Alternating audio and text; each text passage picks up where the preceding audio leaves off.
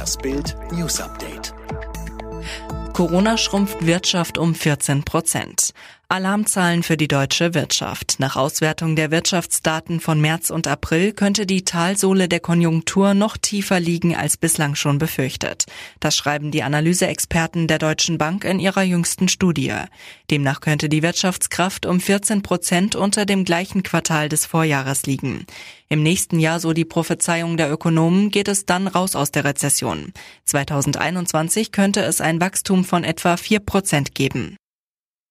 Bagger stürzt acht Meter in Baugrube. Ein Bagger liegt in einer Grube auf der Seite. Rettungssanitäter versorgen den verletzten Fahrer. Rund acht Meter stürzte ein Baggerfahrer samt Fahrzeug am Mittwoch in eine Baugrube in Wanne-Eickel. Die Einsatzkräfte holten den Arbeiter aus dem Fahrzeug und versorgten ihn noch vor Ort. Anschließend zogen Höhenretter ihn mit einer Trage nach oben. Der Mann wurde schwer verletzt. Eintracht Frankfurt führt Corona-Transponder ein. Er ist 5 mal 3,5 Zentimeter groß, wiegt etwa so viel wie eine 1-Euro-Münze und könnte bald eine wichtige Rolle spielen, der Corona-Transponder. Zum Restart am Samstag gegen Gladbach werden die Frankfurter an 20 bis 30 Besucher des Stadions einen kleinen Sender verteilen. Der dient einmal als Abstandwarner, piept und leuchtet rot auf, wenn der vorgeschriebene Abstand unterschritten wird. Er soll aber auch als Tracker funktionieren. Ziel ist es, durch diese Bewegungsprofile aufzuzeigen, ob das Hygienekonzept der DFL umgesetzt worden ist. Ein weiterer Vorteil, falls es einen positiven Corona-Fall geben sollte, könnte anhand der Bewegungsdaten nachvollzogen werden, mit wem diese Person in Kontakt war.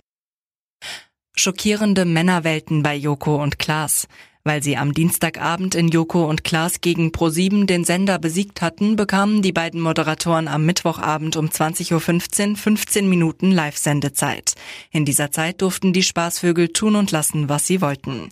Doch diesmal war es absolut nicht lustig, denn sie überließen starken Frauen das Feld, die zeigten, wie eklig manche Männer sind.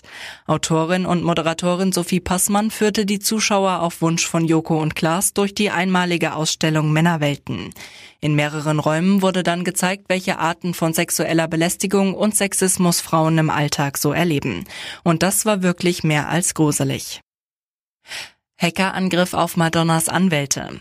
Dieser Hackerangriff hebt die VIP-Welt aus den Angeln. Cyberdiebe haben eine New Yorker Rechtsanwaltskanzlei um 756 Gigabyte hochsensibler Daten erleichtert. Verträge, E-Mails, Telefonnummern, alles geklaut. Brisant zur hochkarätigen Klientel des Unternehmens zählen Lady Gaga, Bruce Springsteen, Robert De Niro, Elton John und auch Madonna.